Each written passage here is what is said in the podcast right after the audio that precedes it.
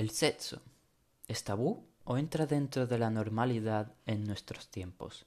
Bueno, bienvenidos mis compañeros de nuevo Reflex Mind, soy Cristóbal Sánchez y vamos a intentar dar una pseudo respuesta a esta primera pregunta que os he dejado aquí.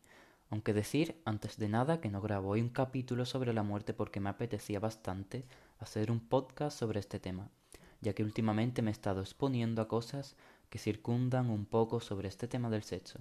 Así que bueno, el tema de la muerte lo he pospuesto para los siguientes podcasts.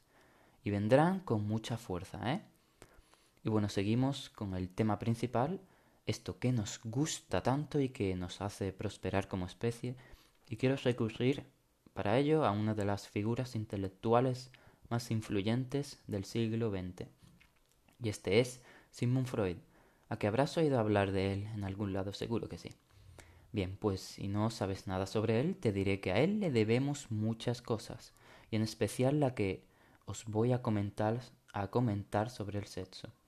Freud fue un neurólogo austríaco de procedencia judía, fue también, y es por eso que es mayormente conocido como el padre también del psicoanálisis. Y aparte de ser un adicto a la cocaína, se dedicó a investigar sobre las afecciones mentales, la histeria y su cura con hipnosis. Perdón. Además, él fue el que escribió ese libro famosillo llamado como La interpretación de los sueños. Sí, sí, ese libro que hay gente que lo utiliza como autoayuda, pero en el cual lo que él quería plasmar de manera científica con su psicoanálisis era una interpretación o donación de significado aquellos sueños tan extraños que nos rondaban un poco por esas noches de mareas oníricamente bellas u horripilantes, como es el caso de esos sueños de los cuales no queríamos despertar o aquellos que nos causan pavor y miedo como las pesadillas.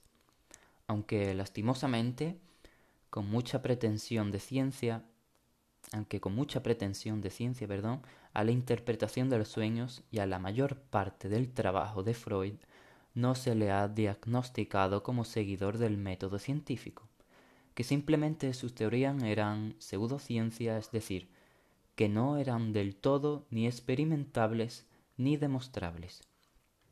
Aun así, después de todo esto, lo que venimos a decir, en realidad, del neurólogo austríaco es sobre el legado que nos dejó y todo eso que la juventud y lo que no es tan juventud le debemos agradecer.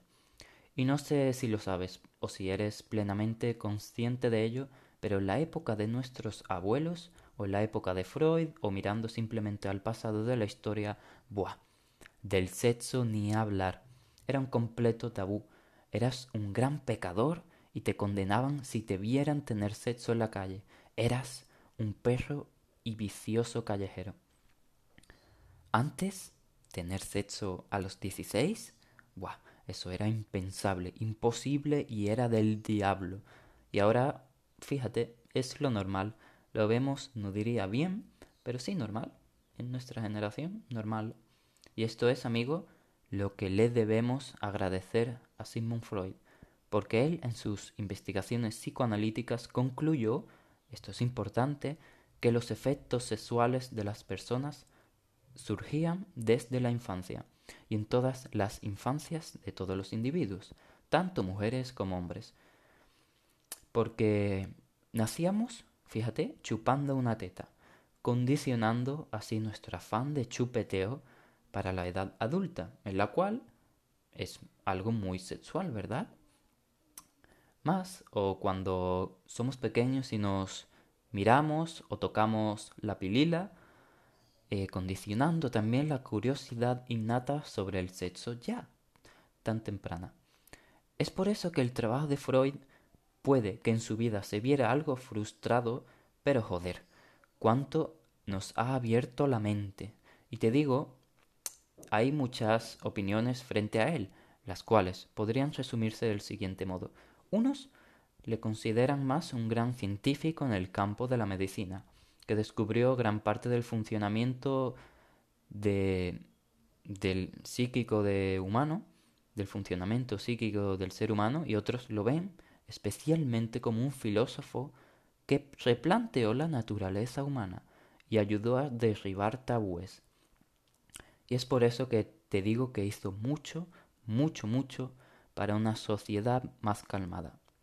Porque ahora tú vas por la calle y si ves a una pareja haciendo el amor entre los arbustos, yo no sé tú, pero a mí me alegra que puedan hacerlo y sean libres de ello.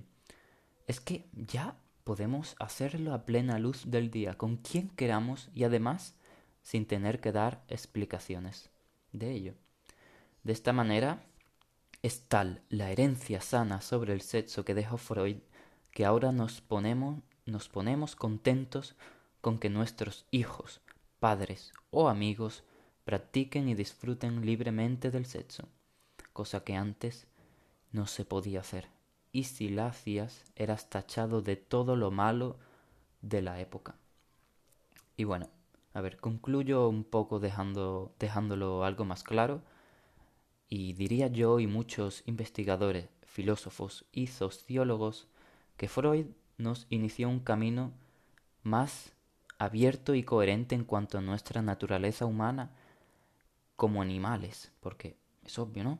Somos seres, seres sexuales y que el sexo está en lo más profundo de todos nuestros deseos, pretensiones e intenciones. Vayamos donde vayamos, al parque, a una fiesta, a la clase, en todos lados el sexo está presente.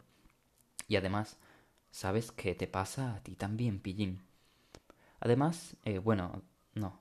Así que agradezcamos a Freud que apareció unos siglos antes para escribir unos cuantos de libros de investigaciones psíquicas y que a día de hoy nosotros podamos disfrutar del sexo a plena luz del día.